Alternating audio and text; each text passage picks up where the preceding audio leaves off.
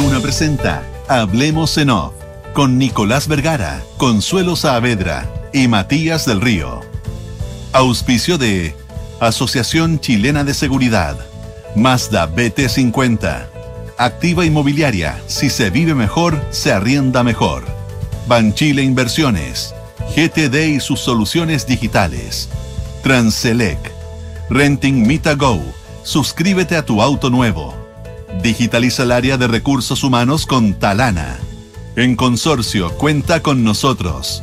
Clínica Alemana y AFP Habitat, más de 40 años juntos. Duna, sonidos de tu mundo.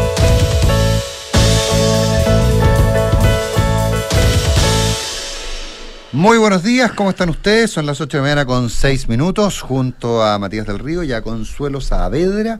Iniciamos una nueva edición de Hablemos en Off en Radio Una. ¿Cómo están, Consuelo, Matías? Consuelo Nicolás, muy buenos días, ¿cómo les va? Hola, ¿cómo están? Muy buenos días. Bien, pues, bien, pues. Eh, lo que pasa es que como- estaba, estaba un poquito nervioso porque no tenemos todavía retorno de video, entonces no sabía si te teníamos o no, Consuelo, pero veo que Aquí te tenemos. estoy. Les puedo contar que es viernes, que es 17 de marzo eh, del año 2023 y que son las Patrick. 8 de la mañana con 7 minutos, día de St. Patrick. A todos los patricios, Patricias. Patricias, ah, de veras, por Patricio y Patricia, no sé por qué se me olvidan las Patricias siempre. Bueno, en fin, hay varias Patricias que nos escuchan, así que les mando un gran saludo a ellas A eh, y a varios amigos, algunos dentro y fuera de Chile. El día de St. Patrick, efectivamente. Eh, Temas a la olla. temas a la olla. ¿Por dónde empezamos? Eh, ¿Qué les parece? La Consuelo tenía varias propuestas de temas. ¿eh? Lánzate, Consuelo. Quería volver con la secuela del retorno eh, de las canas.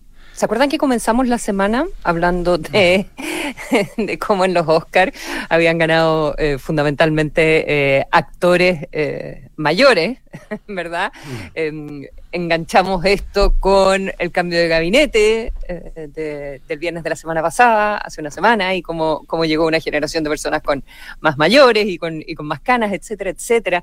Y ahora con las turbulencias de, eh, financieras y en particular en el mercado bancario, o sea, en el, en el ámbito eh, bancario en los Estados Unidos y, y también un poco en Europa, eh, hay, una, hay una foto que me llamó mucho la, la atención Sí. y que son las tres Jotas, ¿ya? Muy canosas las tres Jotas todas. Janet Yellen, Jamie, no sé si se dice Demon o Diamond, supongo que Demon, y Jay Powell. Eh, Janet Yellen, que es la secretaria del Tesoro, la ministra de Hacienda de los Estados Unidos, eh, Jerome Powell, que es del Banco Central, ¿verdad? Jay Powell, de la Reserva Federal de los Estados Unidos, y eh, Demon, que es el presidente ejecutivo de JP Morgan, y que son los que salieron a eh, rescatar a First Republic, este, este banco en, eh, en las últimas horas, que eh, también tuvo turbulencia Eh, perdimos, a, a perdimos comienzos de la semana. de, hablamos de la de, de- cuando el- las turbulencias usa, usaste la, no uses más la palabra turbulencia usaste la palabra ¿En turbulencia serio? y se cortó Y pestañó, pestañó la señal. pestañó la señal así Ya. que ¿Y ahora estoy o no estoy? sí completamente fuerte y claro Mm, loud and clear Fuerte y claro. Ya. Eh, bueno, eh, son estas tres personas entonces, las tres J, eh, Janet, Jamie y Jay, los que salen eh, con toda su experiencia y, y todos sus años, 76 eh, años, Mm. Powell, 67. Morgan, los que salen a rescatar, entonces organizan el rescate por parte de los bancos del First Republic, que es, eh, que es como el banco número 14 de los Estados Unidos, si no me, si no me equivoco, por ahí y que eh, también estuvo con eh, turbulencias desde lo que pasó a comienzos de semana con el banco de mm, el otro banco de California, ¿verdad? Que es el Silicon Valley Bank. Mucho nerviosismo en los mercados. Ahora las bolsas están todas bastante tranquilas. Em, ahora hay que tener eh, poner atención porque obviamente no es lo mismo el- las acciones, que es lo que sucede con quienes son los dueños de los bancos y si van vendiendo las acciones del banco, que lo que sucede con, con los depósitos, con quien saca plata de, de los bancos. Ya a veces las personas que no están en estos temas no, no necesariamente se dan cuenta de la, de la diferencia. Eh, ahora, algo que, mm, eh, que, hay que poner atención es cómo eh, esto se va contagiando de maneras que uno de pronto podría no anticipar. Los bancos parecen estar sanos, pero lo que ocurre, y, de hecho uno de los problemas es que tienen bonos, que ya no puede ser algo más conservador y más seguro. Eh, ¿verdad? Pero cuando se provoca turbulencia y estos bancos tienen pocos depositantes y con mucha plata. Entonces, cuando hacen los retiros, desestabilizan al banco, ¿ya? Porque son, son bancos que no son muy grandes y eh, con mucha exposición a las compañías tecnológicas y con depositantes que tienen eh, fondos importantes. Entonces, cuando se retiran, retiran mucho dinero. ¿ya? Es uno de, eh, de los problemas que hay. Y, eh, y bueno, y todos los bancos de los Estados Unidos, los principales bancos de los Estados Unidos, pusieron 30 billones para eh, darle una línea de liquidez a, a este banco First Republic. Y hay que ver qué es lo que sucede hoy en la apertura en los Estados Unidos del día bancario, pero parece que las tres J estarían siendo efectivas entonces en las medidas que tomaron. Mm. Sí, sí, o sea, al, menos en dar tranquilidad. Ahora viene toda una discusión más larga respecto a los roles de los bancos centrales y hasta qué punto el tema de la tasa de interés, eh, los bancos centrales tienen que tener en mm. consideración situaciones como estas eh, con las alzas de tasas porque en el fondo complican a los, a, los tenedores. Ahora, eh, eh, es, relativamente... Ayer el Banco Europeo subió la tasa en 0,5, hay gente que pensaba que tenía que subirla menos, pero otros dicen es que si la sube menos, aparte de... Eh, combate de la inflación, que, que, es el, principal cometido de los bancos centrales. Em, también puede estar reconociendo que hay un problema en los bancos. O sea. Em, todo es una señal. Todo, claro, todo, comunica. interpretado como una señal. Todo comunica. O sea, que no, no solamente son medidas financieras, sino que son medidas comunicacionales. Claro, pero, pero viene, como te digo, esa discusión, esa discusión de, para dónde vamos en términos de, del efecto que tienen. Porque aquí el tema es, eh, eh, es cómo contabilizan los bancos sus activos. El punto práctico es que si tú tienes un bono, lo que tú explicabas muy bien, Consuelo, si tú tienes un bono a 30 años con una rentabilidad X, ese bono vale el bono más la rentabilidad, ¿no es cierto? Entonces tú lo contabilizas al bono más la rentabilidad. Eso en términos de que tú pudieras esperar a su vencimiento tuvieras esperarte los años completos, eso sería lo que tendrías en caja. El problema práctico es que cuando un banco, como bien decía la Consuelo, los subdepositantes le vienen a pedir la plata, ¿qué es lo que tiene que hacer? La plata de los depositantes él la había invertido, entre otras cosas, en bonos largos. Entonces, tiene que vender el bono largo para hacerlo líquido. Y, el bono largo, como la tasa está alta, eh, el bono largo lo tiene que vender más barato. Y pierde. Y en esa pérdida es donde empieza a quedarse sin, sin capital. Entonces, el punto práctico, en Chile, por ejemplo, eh, la AFP, entiendo que los bancos, entiendo, salvo, las compañías de seguro creo que tienen una, una, una norma distinta, las compañías de seguros de vida una norma distinta, pero en Chile están todos obligados a, eh, a, a valorizarlos a valor de mercado no al valor del vencimiento, no a la maduración, maturity, sino que está, actualizándose. Y según eso tiene que tomar sus medidas de, de, resguardo. de hecho, las normas, claro, y las provisiones que tengo que constituir, etcétera. Las normas chilenas son son súper eh, fuertes a, partir de aquí 82, sin duda. el niño que se quema con leche. Sí, eh, cuando ve una vaca llora. Me, me contaba exactamente eso un economista el otro día, un profesor. Eh, todo esto, nadie, está, nadie está totalmente vacunado de un problema, de una crisis, ¿no es cierto? Pero tú estás vacunado en etapas y claramente una crisis chiquitita, tú puedes estar bien protegido. Una crisis inmensa, grandota, grado 20, claro, a lo mejor todos, todos mueren. Tenemos Sinovac, no Pfizer. entonces, y esto exactamente es herencia de la tremenda crisis que tuvimos en los 80, principios de los 80 bancarios. Entonces, claro, eso en contraparte, para algunos ha sido un problema para el desarrollo, porque es muy conservador el sistema chileno, a, diferencia de otros. Ha, ha, sido un problema y un obstáculo para el desarrollo porque somos muy, muy poco flexibles en algunos casos. Entonces, eh, este, este es el caso donde vale la pena haber sido un poco más conservadores en el sistema financiero y sus regulaciones. Entiendo que está Basilea 3, que es la última, eh, puede que haya otro, otras distintas además, pero lo que estaba leyendo el otro día, eh, pero ha ido cambiando, está ahí siempre gente mirando, porque, porque el trauma fue muy grande. Costó mucho salir de esa crisis en Chile, por lo tanto, el mismo ministro de Hacienda dijo el otro día que estamos bastante protegidos ante Eh, dijo, no sé si usó la palabra turbulencia, pero de este tipo estamos protegidos. Mm. Está protegido del todo siempre, pero. Ahora, en ese sentido, claro. Bueno, no hay nadie, no hay nadie en el mundo, ningún gobierno que vaya a decir que alguien está desprotegido. Desprotegido. No que nosotros lo estemos, obviamente que no. Pero, no, no, no, no es el caso. No. Se entiende. Pero sería, sería extraño escuchar de alguna autoridad eh, con, un, con, un, llamado que no sea a la, mm. a la calma. Pero, pero yo, yo, yo a tu, a tu, mención de las canas, en el caso mío es trampa porque yo tengo canas de los 30 años, así que no tiene nada que ver con la, no tiene nada que ver ni con la madurez ni con la vejez, así que no estoy defendiendo mis canas, quiero, quiero aclararlo. Pero, pero hay un punto, ¿se acuerdan que les contaba el otro día la anécdota de Adrian Newey en la Fórmula 1? Ah, eh, el, señor que diseña, el señor que diseña lápiz. Ciencia, sí. El señor que diseña lápiz. Bueno, eh, pero también yo creo que en, en, el mundo financiero, eh, y, y, de repente esto es por oleada, eh, las canas, por Dios que sirven, el gallo que ha sido veterano de varias batallas. El otro día conversaba con alguien del, del sistema financiero en Chile y me decía, estoy preocupado por algo. Están quedando en, en, los líneas, en las líneas más altas de la banca, está quedando poca gente que haya vivido la crisis del 82. Ah, la sensibilidad. Entonces, esa sensibilidad es, es, muy importante, porque es distinto cuando tú leíste una crisis a cuando la viviste. Entonces, entonces, en ese sentido, las canas tienen mucho que ver con esa, esa parte intangible que todavía existe en, en las políticas de riesgo, etcétera, etcétera. Yo, yo creo que ahí, insisto, no estoy reivindicando mis canas, porque las mías no, no, no, no tienen que ver con madurez, todo lo contrario, eh, pero, pero estoy reivindicando ese rol. 8-16.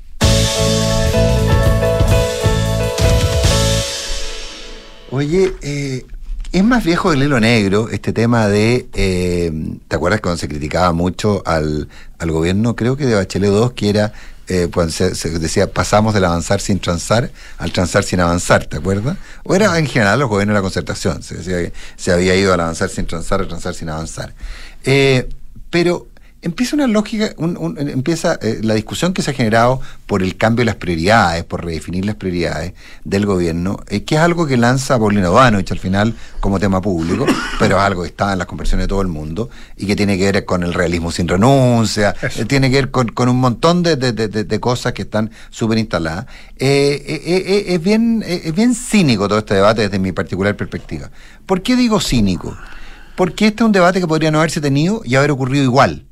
Vale decir, si nosotros nos ponemos de acuerdo, si, si nosotros decimos, ok, mire, vamos a hacerlo todo, pero sabe que vamos a empezar por esto, teóricamente no estás priorizando, teóricamente estás ordenando. Pero como conversábamos más temprano con Elizabeth Caro, definitivamente lo que pasa es que no te alcanzan cuatro años, entonces sí estás priorizando sin priorizar, entre comillas. ¿Me, entiendes? Porque lo que pasa es que el, el, tema es la decisión de la renuncia a hacer determinadas cosas.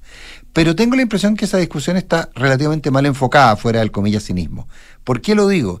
Porque finalmente aquí también lo que hay que mirar es la lógica de qué tanto estoy dispuesto a entregar dentro de lo que no estoy dispuesto a entregar.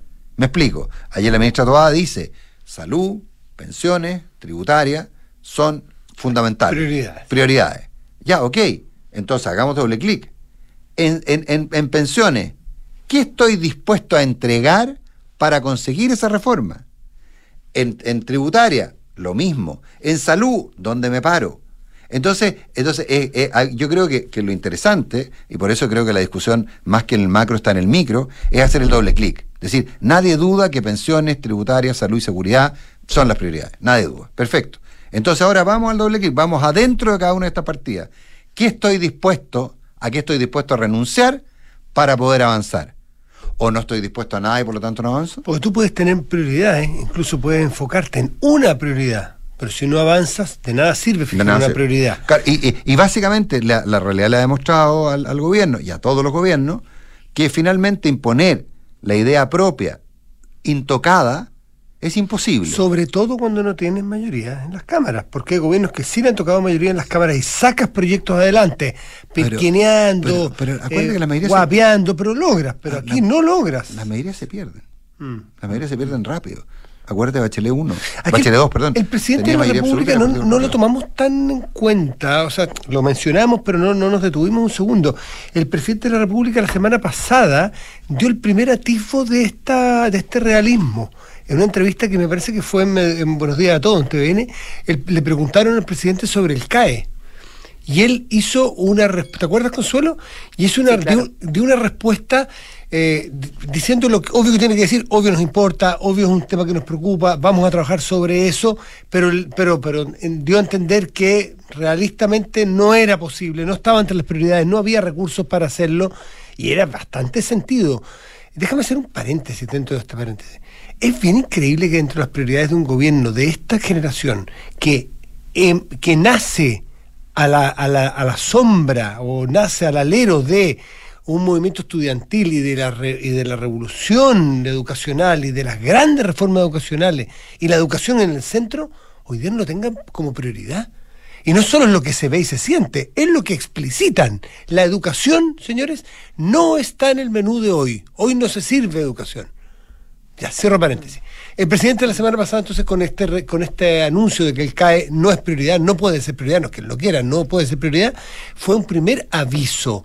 Ayer hablé yo con una alta dirigente del socialismo democrático y yo le estaba preguntando sobre, bueno, cómo se lo toman sus socios de prueba de dignidad esto de, del, em, de que vamos a hacer una revisión crítica del programa.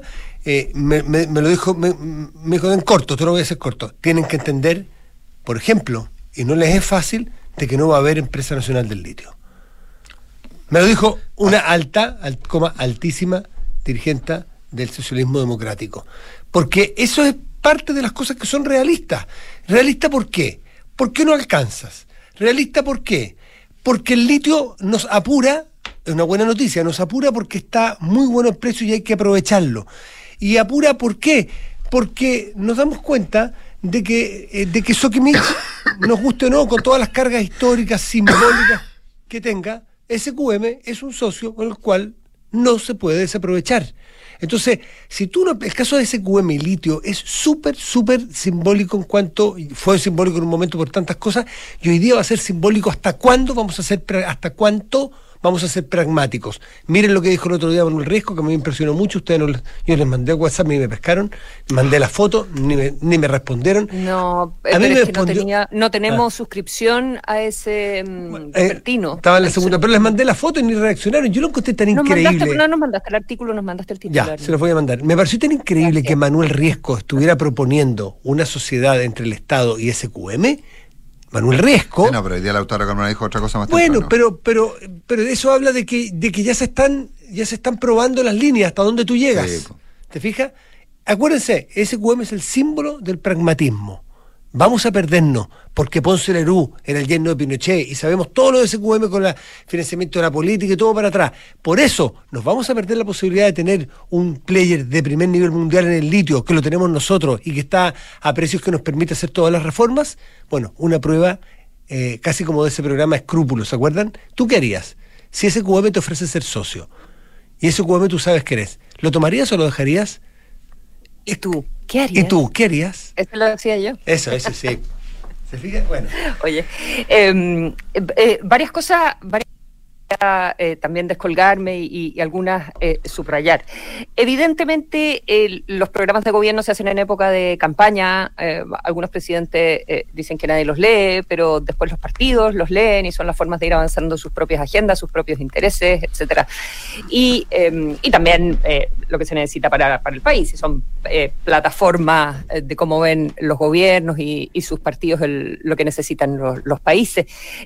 pero los programas traen todo. Eh, ¿verdad? Y eh, suelen no poner el orden de las cosas. Suelen no poner el orden, de razón, uno, necesita votos de todo el mundo, digamos. Entonces, em, em, no, no, no, son ejercicios de priorización y al final eh, gobernar es negociar y gobernar es priorizar. evidentemente. lo, que, lo que sí me, me sorprende que sea tan explícito eh, me sorprenden varias cosas. Uno, que la ministra del Interior, eh, si bien... Em, bueno, creo que los comentaristas, en este caso fue, fue el rector Carlos Peña, eh, ¿verdad? El que plantea que en realidad quien, quien está gobernando es Carolina Toá. Y ayer, ayer, y ayer Carlos Correa. En, en, los gobiernos, ¿qué cosa? Pero me parece que fue Carlos Correa, columnista, que ayer dijo que Toá funge de primera ministra. Fue más delicado. Ah, claro, yo, creo, que es importante ser. ya no dice que gobierna, sino que dice que es primera ministra. Bueno, está bien. En el parlamentarismo de facto, digamos.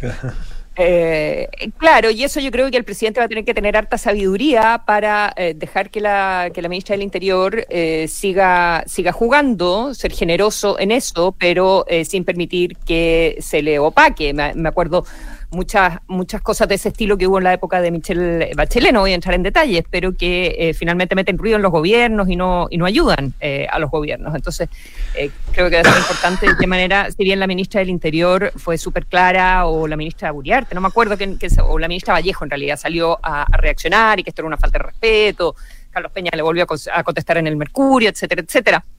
Eh, al final son, las, son los acomodos que eh, manejan, manejan los gobiernos, que encuentran los gobiernos. Eh, eh, pero es importante que el presidente no, no, no quede como ante la opinión pública como una figura decorativa, ni mucho menos, y que trabajen en tándem. ¿Ya? Ahora, dentro de la priorización, eh, esto eh, es muy explícito en unos nuevos eh, live o transmisiones que se están en YouTube, que está haciendo el gobierno, que se llaman el gobierno informe y que van por ministerio. Y debutó, se hacen una vez a la semana, y partió la ministra Toa. Entonces, ella es muy explícita y dice que este no es todo el programa, pero que es el corazón, es lo que más nos une, dice y es urgente para el país, porque ese es otro problema, que las prioridades que se establecen ahora para el gobierno, lo que se puede hacer y en lo que se puede avanzar, eh, no necesariamente también refleja las preferencias de eh, las dos almas de, del gobierno. Eh, ¿verdad? Eh, tampoco está educación, como decía Matías, no sé, no está laboral, no está CAE, ¿verdad? Está tributaria y previsional, después está salud, reforma del sistema de salud, está seguridad pública, está la firma de la Constitución, o sea, que se avance y que se resuelva el, el proyecto constitucional, y una estrategia para el desarrollo donde esté contemplado cobre, litio e hidrógeno, e hidrógeno verde. Eh, estas cosas también son las que en general hacen los presidentes, ¿verdad?, en los discursos eh, de ¿Cuándo son ahora? El primero de junio, en la cuenta pública. La, el, estado, el, State ¿verdad? of the Union local, digamos. Como la, como la ruta, ¿verdad? La, la, hoja de, la hoja de ruta. Y ahora en realidad es la ministra del Interior la que definió esta hoja de ruta. La próxima semana le toca a Marcel, me imagino que están en el orden como de. No sé en qué orden, porque si no debería venir Cancillería, ¿o sí, no? No sí, sé cuál es el orden, orden, en que están haciendo estas no, no exposiciones. Sé, no, no, tenemos idea. No tenemos idea. Eh, pero tengo entendido que viene, que viene Hacienda la próxima semana y, y habrá que ver de qué manera también eh, conversa con estas eh, prioridades. Sí, pero insisto, el, el punto práctico es eh, eh, ¿qué, ¿qué, se entiende por, por priorizar y qué se entiende por viabilizar. Eh, y me corrige un querido, muy querido auditor, efectivamente, eh, no, muy querido, lo digo en serio, eh, la frase que yo mencioné es distinta, es del avanzar sin sí. transar al transar sin parar, y es un título, es el título de un libro de Troy Holt. Ah, pero que, que sí, no me acordaba cuál era, pero no me sonaba esa que decías tú, sí. pero no me atrevía a es que, yo, es, que, es que yo creo que alguien la, la, usó también en la acepción que yo planteaba, pero, el original, como te digo, es avanzar sin transar al transar sin parar. ¿ah? Eh, de Alfredo Josenholt. 8 de la mañana con 23. Si quieres vivir una aventura dentro o fuera de la ciudad, ¿sí? ¿No? Sí, sí. vamos. ¿sí? Si quieres vivir una aventura dentro o fuera de la ciudad, necesitas una pickup pick 4x4 potente, segura y versátil. New Mazda BT50 diseñada para inspirar tanto como tú. Mazda, conoce términos legales en mazda.cl. Gestiona fácilmente las solicitudes de vacaciones de tus colaboradores con Talana y dedica más tiempo a talana.com.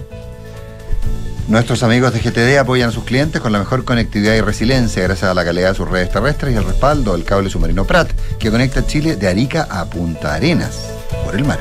En GTD, su gente totalmente dispuesta hace que la tecnología simplifique tu vida. ¿Aún no compras el seguro obligatorio 2023 para tu auto? Consorcio te facilita esta tarea. Contrátalo 100% online y sin trámites. Ándate a la segura y contrata tu SWAP 2023 en consorcio.cl. Más fácil y simple, imposible. No, déjame a mí. No, no déjanos a nosotros, Consuelo. no, Consuelo, déjanos a nosotros, no. Consolation. Eh, Porque la descarbonización eh, se necesita más líneas de transmisión que conecten las energías renovables. Transelec, la principal empresa de transmisión eléctrica en el país, es la llave para la transición energética en Chile. Conoce más en transelec.cl. Y porque tu futuro importa, si recibiste un bono, ahórralo en tu APB o cuenta 2 y hazlo crecer en AFB Habitat. Realiza tu depósito directo en tu sucursal virtual.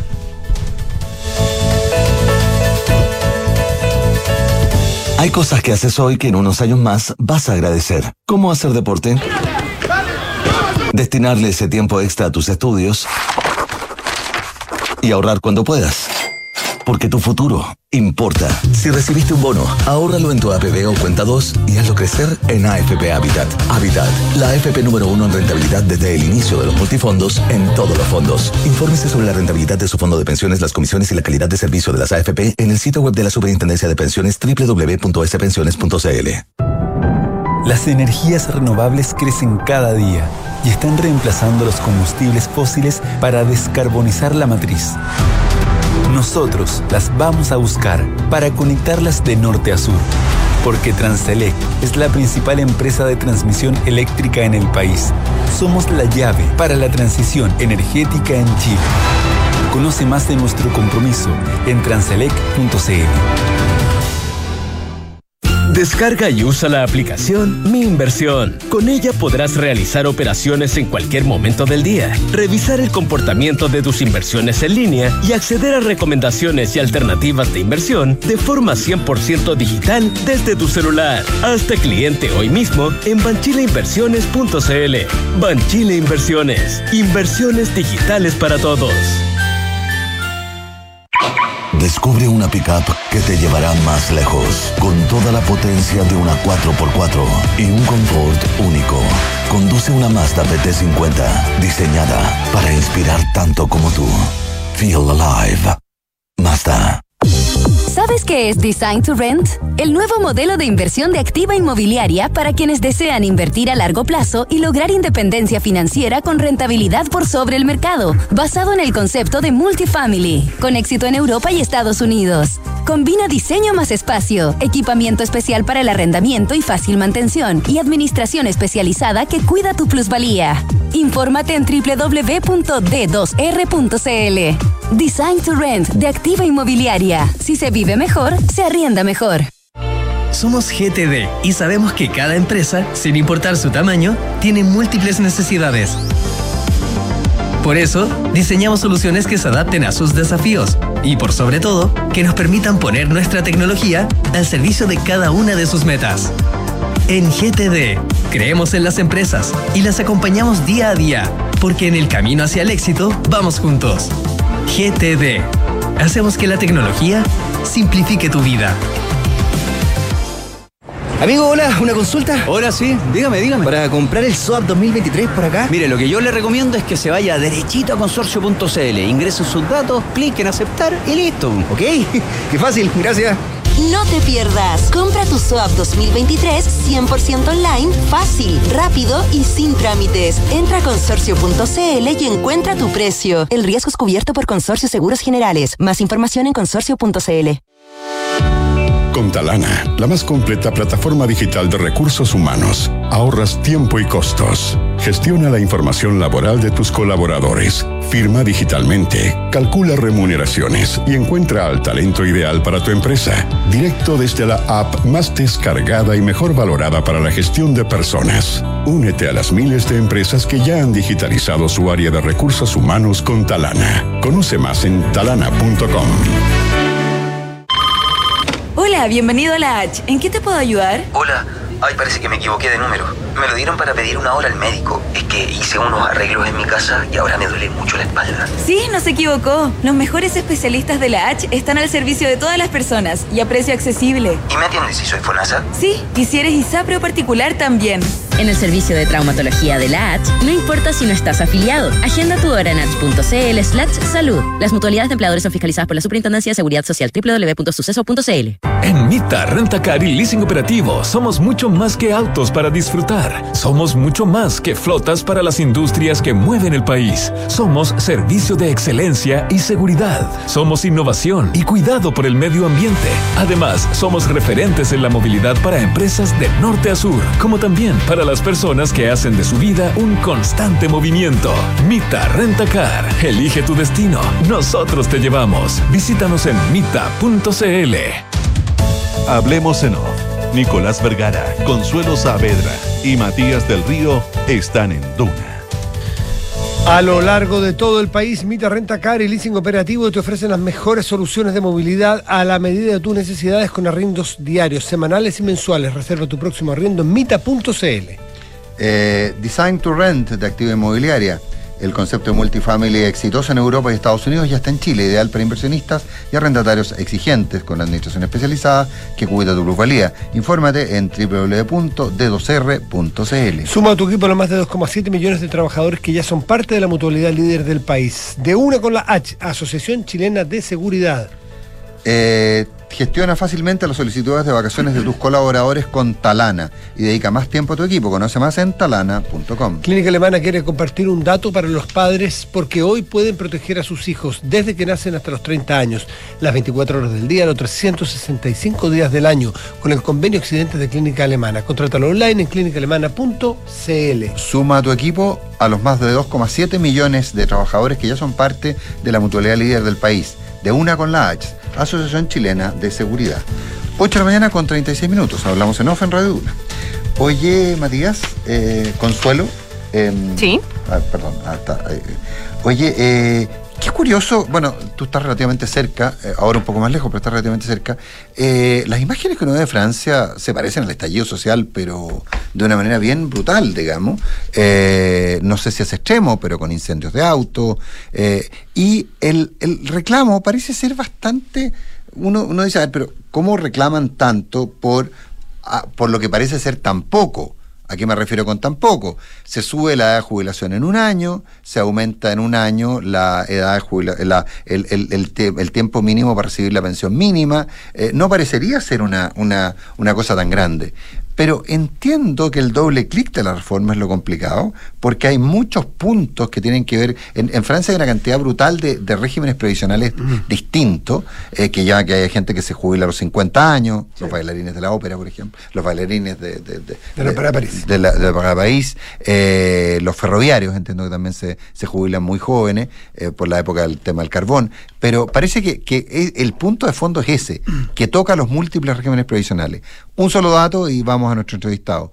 Eh, ese, hoy día el 13, coma- el 13 y tanto por ciento del PIB francés se destina al pago de pensiones. Y el problema práctico es que eh, si no se modifican los parámetros del sistema, se puede llegar a, al 14,7. Es 3 co- 13,8 hoy día, 14,7 eh, eh, a lo que se podría llegar. Eh, en Chile creo que entre pensiones del sistema antiguo, solidarias y todo lo demás, creo que no llegamos al 2% del PIB. Eh, es, es- es como complejo el tema de pensiones en todas partes del mundo. Al menos En todas partes, de, en- también en el país de nuestro de nuestro entrevistado a continuación, en nuestro país, en todas partes del mundo. La- las pensiones, los cambios demográficos, cómo financiar eh, las pensiones es un tema muy, a, par- muy a par- complejo. a partir del Sí. sistema, de la existencia de sistemas de reparto. Don Matías, haga usted los honores de nuestro próximo invitado. Sí, nos, eh, nos transportamos a, a Colombia porque está al otro lado del teléfono con nosotros el expresidente Iván Duque, a quien saludamos, presidente, no sé si cómo se les dice en Colombia, expresidente o presidente a los ex. ¿Cómo le va? Buenos no, es días. un sacramento que imprime carácter en todas partes del mundo. ¿Cómo está, Presidente Iván Duque, ¿cómo está? Bueno, muy, muy, muy buenos días, Matías, Nicolás, Consuelo, y un saludo muy especial para toda su audiencia. Es un honor estar con ustedes esta mañana. Eh, usted no, no sé por qué razones no pudo estar o, o no sé si va a llegar más tarde, pero el eh, presidente Piñera eh, tenía mm, programado, tiene programado para este fin de semana mm, lo que se le ha llamado una cumbre de expresidentes de, de centro derecha, de derecha, eh, donde participan españoles, Aznar, Rajoy, Tuto Quiroga de Bolivia, usted, bueno, no voy a nombrarlos a todos, porque nos vamos a quedar cortos, no tiene sentido.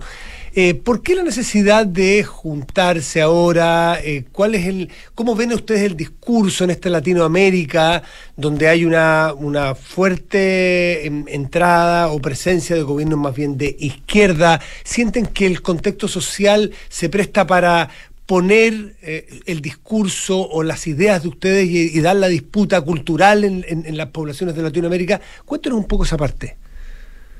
Bueno, yo creo que esa es una gran pregunta y en efecto venimos trabajando con el expresidente Piñera y con varios líderes latinoamericanos en conformar un grupo que tenga como eje fundamental la defensa de la libertad y la democracia.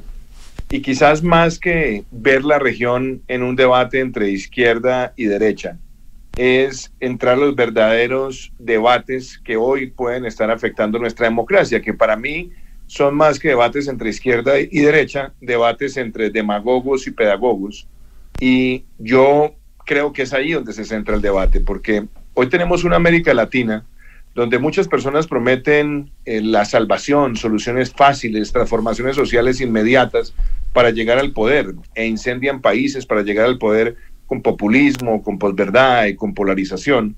Después además terminan incubando grandes frustraciones porque no son capaces de resolver las necesidades de los pueblos, pero se basan en esos tres elementos para afectar la esencia de la democracia, que es la libertad de elegir con información veraz, con información certera. Entonces lo que queremos con este grupo, más que entrar en una convicción de izquierda y derecha, es defender aquellos valores que son necesarios para realmente transformar a los pueblos. La libertad económica, la lucha contra el cambio climático, poder defender la independencia de poderes, la libertad de prensa, defender la libertad de expresión, pero sobre todo mostrar que la demagogia basada en el populismo, la pobreza y la polarización son las mayores, eh, los más grandes enemigos que tiene hoy nuestra democracia. Entonces, empezar esta reflexión y convocar para ver cómo logramos aglutinar más personas que entiendan que tenemos que defender la democracia, que no hay que tomarla sencillamente como algo que está dado y que tenemos que defenderla todos los días, es lo que nos motiva a este encuentro. Presidente Duque, pero, eh, pero eh, en el fondo estamos hablando de una lógica, yo no voy a decir fracasada, pero una lógica compleja en, términos que cíclicamente, eh, cada vez que el mundo más liberal, el mundo de la derecha, por definirlo de alguna manera, pero es bien amplio el concepto, toma el poder por oleadas, automáticamente después viene una oleada de izquierda, eh, en general duran más tiempo los gobiernos de izquierda. ¿En qué está fracasando el mundo, eh, el mundo liberal de derecha en América Latina, que salvo por periodos cíclicos, Colombia quizás sea la excepción, pero en el resto de América Latina es así? Pues yo estaba el otro día en la Universidad de Oxford, donde hoy soy eh, fellow, teniendo una conversación con varios profesores sobre América Latina. Y entonces creo yo que a veces en América Latina nos caen esas especies de, momentos de, desilusión y de desencanto o de, o de tristeza, lo que llamarían en, el mundo anglosajón los, los blues, ¿no? Y yo les decía, mire, si, si usted toma América Latina, tome una foto de América Latina desde 1990 hasta nuestros días. Y, y pensemos qué ha pasado en estos 30 años. Nos vamos a dar cuenta que en líneas generales hemos logrado no solamente el mayor aumento del promedio de vida, la mayor cobertura de educación, la mayor cobertura de salud, las mayores inversiones en infraestructura, las mayores exportaciones como porcentaje del PIB, la mayor expansión de la clase media. Entonces empezamos a ver indicador por indicador en líneas generales y nos damos cuenta que es mucho lo que se ha logrado transformar. Pero en nuestros países existen muchas personas que para acceder al poder, que ahora quieren acceder al poder además eh, generando furia, odio, odio de clases, le venden a la ciudadanía la idea de que todo ha fracasado de que nada se ha logrado, de que no se han alcanzado grandes transformaciones. Y ese método de llegar al poder por la vía de la posverdad, pero además de la polarización, además motivando la lucha de clases, pero adicionalmente utilizando todas las herramientas hoy para amenazar la esencia de la libertad de elegir en democracia, es la que tenemos que enfrentar. Por eso digo, esto no es un debate solamente entre izquierda y derecha. Yo creo que ustedes en Chile han, experimentado gobiernos de izquierda, han experimentado gobiernos de derecha. Ustedes han visto gobernantes de, derecha que terminan siendo además grandes intérpretes del centro, o personas inclusive de la izquierda que terminan siendo intérpretes del centro. Por dar un ejemplo, Ricardo Lagos, o vemos Fernando Enrique Cardoso en América Latina. Yo creo que esa no es la discusión, la discusión es lo que estamos viviendo hoy, donde los populismos, la posverdad y la polarización están tratando de sembrarle a la juventud la idea de que todo ha fracasado y que hay que destruirlo todo para volver a crear la república. Es allí donde tener una voz clara, sustentada, soportada, informada, ayuda a la defensa irrestricta de la democracia. Estamos conversando con el expresidente de Colombia, Iván Duque. Eh, presidente, em, quiero que conversemos un poco sobre Venezuela, sobre el fenómeno de la migración, que es algo que está afectando, ha afectado muy fuertemente a, Colombia y también en estos momentos, en los últimos eh, dos, tres años, em, a nuestro país. Una de las grandes banderas de lucha cuando usted estuvo eh, en la presidencia de Colombia y junto con otros presidentes de la región, incluyendo el presidente Piñera, recordemos lo que fue también el, el festival ahí en, en, en Cúcuta, eh, todo el apoyo a, a Guaidó, eh, fue eh, combatir eh, a, a, Maduro, eh, ¿verdad? Y tratar de empujar la democracia en, en Venezuela. Sin embargo, Maduro está eh, mucho más afianzado de lo que nadie se pudo imaginar. ¿Qué evaluación hace usted de lo que está sucediendo en este minuto con Maduro en Venezuela, el rol eh, de la comunidad internacional y qué significa eso en términos de inmigración? Es un poco grande todo lo que le estoy planteando, claro. pero una mirada general. Pues Consuelo, yo, yo voy a tratar de, de desagregar tu pregunta. Empecemos por el tema de la migración, que es el más crítico. La destrucción de la economía en Venezuela, la destrucción del aparato social en Venezuela, generó la mayor crisis migratoria que haya conocido este continente. Estamos hablando de más de 7 millones de personas que salieron de su país con frío en los huesos, con desazón, con tristeza, buscando oportunidades por todo el continente. Colombia, desde luego, ha sido el mayor receptor de esos flujos migratorios, donde hemos tenido alrededor de 2 millones de hermanos y hermanas venezolanos que llegaban a nuestro país y que terminaban en condiciones de invisibilidad. ¿Por qué invisibilidad? Porque no podían conseguir un contrato laboral, porque no podían entrar al sistema de salud, porque no podían entrar a la seguridad social, no podían abrir una cuenta bancaria. Y entonces, frente a eso, uno tiene que tomar una decisión que sea humanitaria, fraterna, pero al mismo tiempo sostenible, porque quienes migran por esos fenómenos no van a migrar de corto plazo, migran en el largo plazo. Y nosotros en Colombia habilitamos una política de estatuto temporal de protección por 10 años, donde les dimos todos los derechos, con excepción de los derechos políticos de elegir, y eso nos ha permitido que esas personas se inserten a la economía colombiana y hemos visto que han contribuido no solamente en la calidad del empleo, sino que muchas de las, de las cosas que se dijeron en su momento que iban a ocurrir no ocurrieron. La informalidad tras esa decisión no creció. El desempleo logramos llevarlo en una gran reducción, inclusive hasta el mes de agosto del año pasado, una gran tendencia a la baja. Y además, algo muy importante, logramos la reducción de la pobreza multidimensional frente a momentos prepandemia. Y eso nos tiene que servir para que en toda la región se entienda que la política migratoria fraterna es una alternativa. ¿Que es impopular? Claro que es impopular, pero que es necesario. Entonces, ese es tema uno. Tema dos, Nicolás Maduro es un dictador no solamente es un dictador, es un criminal de lesa humanidad. Yo lo denuncié ante la Corte Penal Internacional siendo senador, donde me respaldaron no solamente miembros del Congreso de Colombia, sino también miembros del Congreso chileno en su momento para poner esa denuncia. Gracias a esa denuncia hay un proceso de investigación y un proceso de acusación en marcha que esperamos, por supuesto, que prospere, porque entre otras cosas sería una gran validación de que la Corte Penal Internacional realmente puede hacer algo frente a estos fenómenos en este continente, dado que la gran mayoría de decisiones han tenido que ver es con África. Pero aparte de eso, lo que logramos cuando se respaldó a Juan Guaidó, y no fue solamente Colombia, fue un conjunto de gobiernos, un conjunto de estados, donde más de 55 personas lo reconoció para hacer un cerco diplomático, permitió ejercer una presión, mostrarle al mundo la ignominia de Maduro. Y por supuesto, si eso no se hubiera dado, no hubieran existido los diálogos que se libran en México. Pero soy optimista, hoy desafortunadamente no lo soy, porque veo que la oposición se ha debilitado, se ha fracturado, adicionalmente la resistencia democrática pareciera que en muchos sectores se ha, se ha, ha llegado al, punto de entregarse de alguna manera a las presiones de la dictadura. Y creo que lo peor que puede pasar en el continente es que mantengamos un silencio cómplice frente a Nicolás Maduro. Hoy hay gobiernos que lo defienden y que curiosamente han atacado dictaduras en otros lugares del mundo, pero mantienen un silencio cómplice frente a Nicolás Maduro. Hay que seguir denunciando esa dictadura, cueste lo que cueste, y hay que seguir mostrando la ignominia y hay que seguir reclamándole a la Corte Penal Internacional que cumpla su deber. Estamos conversando con Iván Duque, ex presidente de Colombia.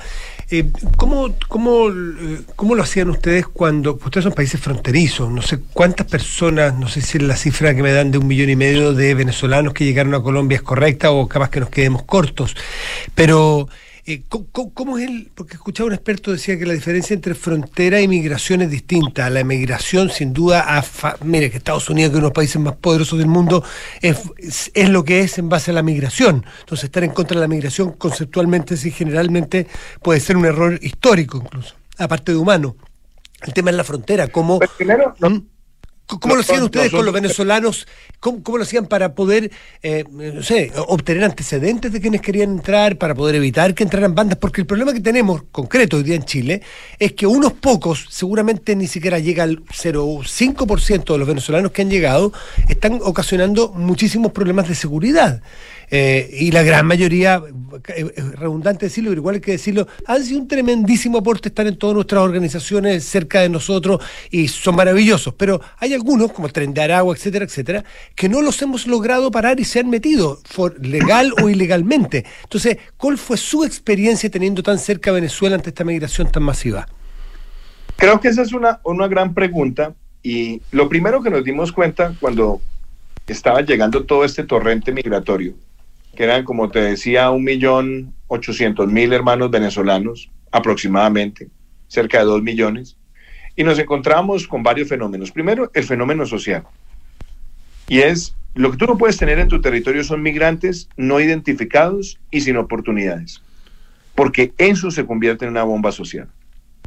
Un migrante necesita tener las mismas condiciones para buscar un trabajo, las mismas condiciones para entrar a la seguridad social, para abrir una cuenta, para comprar un carro, para comprar una casa. Eso es una, un tema regulatorio, es cierto. Pero por otro lado, teníamos otro fenómeno. Como llegaban tantos migrantes en condiciones de informalidad y sin tener información sobre ellos, cuando alguno cometía un acto delincuencial y era capturado, por dar un ejemplo, le preguntaban cuál es su nombre, Juan Pérez. Entonces la fuerza pública procesaba a Juan Pérez. Y cuando Juan Pérez llegaba donde el juez, el juez decía, ¿cuál es su nombre? Decía, mi nombre es Juan Manrique. Ah, pero es que acá dice que es Juan Pérez. Sí, pero es que yo soy Juan Manrique. Y a mí me intimidó la fuerza pública. Y al no poder comprobar la identidad, se complicaba también todo el proceso judicial y tenía que instaurarse, era un proceso de deportación y no un proceso judicial por un acto delincuencial. Cuando uno al, al migrante le da identidad, que fue también lo que nosotros hicimos en Colombia, donde hemos entregado más de un millón setecientas mil tarjetas del Estatuto de Protección Temporal, donde tienen la información dactiloscópica, el reconocimiento facial, la ubicación, los antecedentes, porque todo tiene un proceso de registro, eso también ayuda de manera rápida a mejorar la política de seguridad frente a aquellos fenómenos minoritarios de actos criminales que pueden eventualmente cometer migrantes.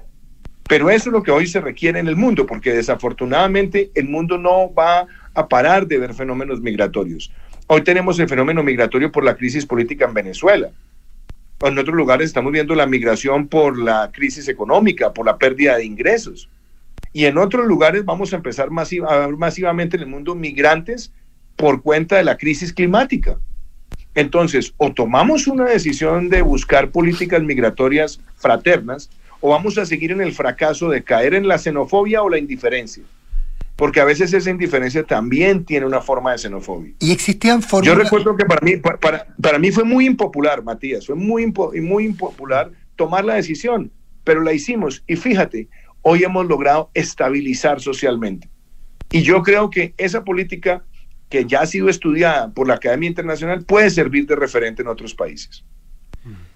En ese sentido, ¿cuál fue la relación, le habla Nicolás Vergara, presidente, eh, cuál fue la relación que ustedes tuvieron con el gobierno de Venezuela en términos de ratificaciones de identidad, el conocimiento de los, de, los prontuarios o de los antecedentes criminales de esas personas? ¿Tuvieron alguna colaboración o ustedes construyeron la data? Pues esa también es una pregunta interesante, porque cuando yo llegué a la presidencia, y yo marqué siempre mis diferencias con, con, la dictadura de Nicolás Maduro, yo mantuve el servicio consular, porque el servicio consular que está regido por la Convención de Viena es un derecho para los ciudadanos de un país que están en otro país. Nicolás Maduro los expulsó en enero del año 2019, entonces expulsó el servicio consular y no teníamos servicio consular. Pero le voy a mostrar dos casos que son absolutamente dolorosos. ¿Sabe con qué nos encontramos?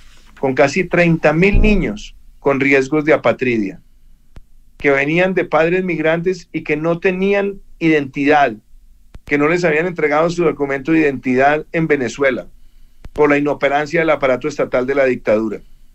Y nosotros emitimos un decreto dándoles a esos 27 mil niños la nacionalidad colombiana, hicimos todo el registro con sus padres.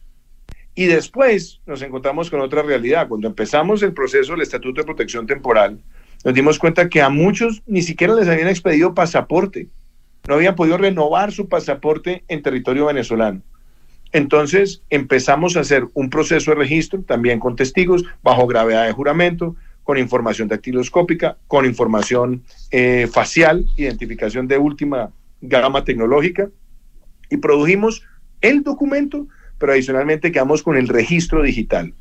Y una de las cosas que más sirvió para que los migrantes lo hicieran fue mostrar el brazo tendido del gobierno nuestro de buscar una transición social. Porque en muchos países del mundo los migrantes no van y se registran porque piensan que esa información cuando la entreguen va a ser la información que se va a utilizar para su deportación. En el caso nuestro funcionó porque mostramos que había un brazo social y logramos incluir a muchísimos, a cientos de mira, millones de ellos en la política de vacunación, en la política de salud, en la política de acceso a vivienda, en la política de transferencias condicionadas. Entonces, eso ha permitido que el caso colombiano, el manejo de esta crisis migratoria, sea referenciado como uno de los casos más exitosos a nivel mundial por parte de ACNUR, por parte de la Organización Internacional de Migraciones, y tuvo un gran respaldo de, otros gobiernos. El gobierno de los Estados Unidos nos dio un respaldo tremendo, la Unión Europea nos dio un respaldo tremendo, el gobierno español nos dio un respaldo tremendo en tener todas estas plataformas funcionando. Yo creo que lo primero que uno debe hacer con este torrencial migratorio en muchos países de América Latina, primero es la identidad. La identidad, las oportunidades, las limitaciones también, porque si uno no tiene identidad, uno no puede perseguir al que está en la delincuencia, porque eso debilita la capacidad del Estado de, buscar a, a los que caen en la delincuencia. Y eso también generó mucha solidaridad, donde los mismos migrantes nos ayudaron a identificar a grupos de ellos que estaban en actividades ilícitas. Yo creo que ese proceso, que lo llamamos además visibles, lo hicimos, Matías, en un año, desde el momento en que empezó la, plataforma y integramos el millón setecientas mil tarjetas del estatuto, pasó un año, lo cual demuestra que cuando se quiere se puede y sobre todo el uso de la tecnología es una gran herramienta. Presidente Duque, em, un tema que es muy controvertido es asociar los flujos migratorios a la delincuencia y a los problemas de seguridad. Em, se puede estigmatizar, pero tampoco... Ups, ups, ups, ups. Años. Ay, perdón. Hay eh, eh perdón, no ¿Ahí me escucha? Sí, sí, sí. ¿Me puede escuchar ahí? Sí, disculpe. Ahí, te escucho, te escucho. Eh, Sí, le reitero la pregunta, eh, que evidentemente em, hay una asociación que en muchos casos es injusta eh, de inmigración, inmigración ilegal con eh, delincuencia, pero tampoco hay que cerrar los ojos y no se puede desconocer que al menos en el caso de Chile han llegado integrantes de bandas criminales y han llegado modus operandi eh, respecto de, em, de, los delincuentes que no teníamos en Chile. Eh, un gatillo mucho más fácil de lo que teníamos en Chile, el uso de armas, em, y eso las propias policías admiten que eh, vienen de delincuentes que provienen de países más violentos como Colombia o como Venezuela. ¿Qué reflexión hace usted sobre, sobre ese tema? ¿Y cómo debiéramos abordarlo en Chile? Consuelo, yo, yo creo que esa es una pregunta que, tiene mucha profundidad y yo lo veo también de, déjame empezar por el lado colombiano. Nosotros tenemos, en el, el, pueblo colombiano es un pueblo trabajador, esmerado, innovador, talentoso. Y en muchos países del mundo, esa fuerza laboral colombiana donde ha migrado ha dejado buena huella. De hecho, en, en, Chile hay, una, hay una, un buen número de, de colombianos que son profesionales o inclusive personas que están en, en los sectores de, de trabajos eh, eh, más, eh, más comunes, que han logrado dejar una buena impresión de nuestro país. Pero también es cierto que hemos tenido estructuras de crímenes transnacionales. Y en el mundo en el que vivimos hoy, esa situación ya no es solamente de Colombia. Hoy hay crimen transnacional del Salvador, por ejemplo, la, la Mara Salvatrucha en los Estados Unidos Hoy vemos crimen transnacional de tráfico de especies, de tráfico de, personas, de tráfico de estupefacientes, de tráfico ilegal también de minerales. Vemos actividades de crimen transnacional Y por supuesto, en ese crimen transnacional ninguna nación se, se puede eh, tapar los ojos.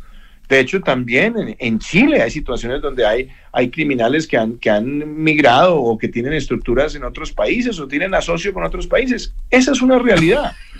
Pero lo que hay que tener mucho cuidado es en ponerle nacionalidad a los criminales. Porque si uno empieza a decir, los que están robando son venezolanos, pues eso sencillamente se extiende a una generalización. Y en eso, por ejemplo, el gran educador suizo Jean Piaget siempre decía que para ser muy precisos, a veces es mejor que discriminar que generalizar en la forma como se hacen las interpretaciones conceptuales. Entonces, mm. aquí en Colombia tuvimos ese fenómeno. Aquí en Colombia empezaron algunos alcaldes a decir, es que aquí los delincuentes son venezolanos. Y les dijimos mucho cuidado porque eso, eso se vuelve una estigmatización. ¿Qué hay que hacer con los criminales? E, enfrentarlos, desmantelarlos, pero lo que uno no puede es generalizar una nacionalidad como un factor criminal, entre otras cosas porque también la estadística lo muestra. Yo, yo le digo en el caso particular de Colombia, Colombia es un país que ha logrado reducir de manera sustancial su tasa de homicidios en los últimos años. En nuestro gobierno, en el promedio, los cuatro años tuvimos la menor tasa en 40 años, pero igual en Colombia se producen más de 12 mil homicidios al año. Y entonces la pregunta es, ¿la gran mayoría lo producen migrantes? No, la gran mayoría son situaciones de criminalidad en nuestro país, enfrentamientos entre colombianos. Por eso uno no puede decir, es que aquí hay asesinos eh, poniéndole la nacionalidad venezolana. Presidente Iván Duque. Porque claro, ustedes dirán, es mejor, es mejor eh, eh, tratar de, de precisar. Pero mi recomendación en general es que hay que enfrentar esas estructuras sin generalizar, porque la generalización es una estigmatización. Presidente Iván Duque, nos pilla el tiempo, viene otro programa, encantado hubiésemos seguido conversando, le agradecemos este diálogo. Muy buenos días. Muchísimas gracias y buenos días. Buenos días. Bueno, un saludo muy especial para ustedes. Muchas gracias por la invitación. Gracias, muy bien. Muchas gracias, presidente. Viene información privilegiada, que tengan un muy buen día. Muy buen día, Matías. Buena por ustedes. Chao, chao. Matías.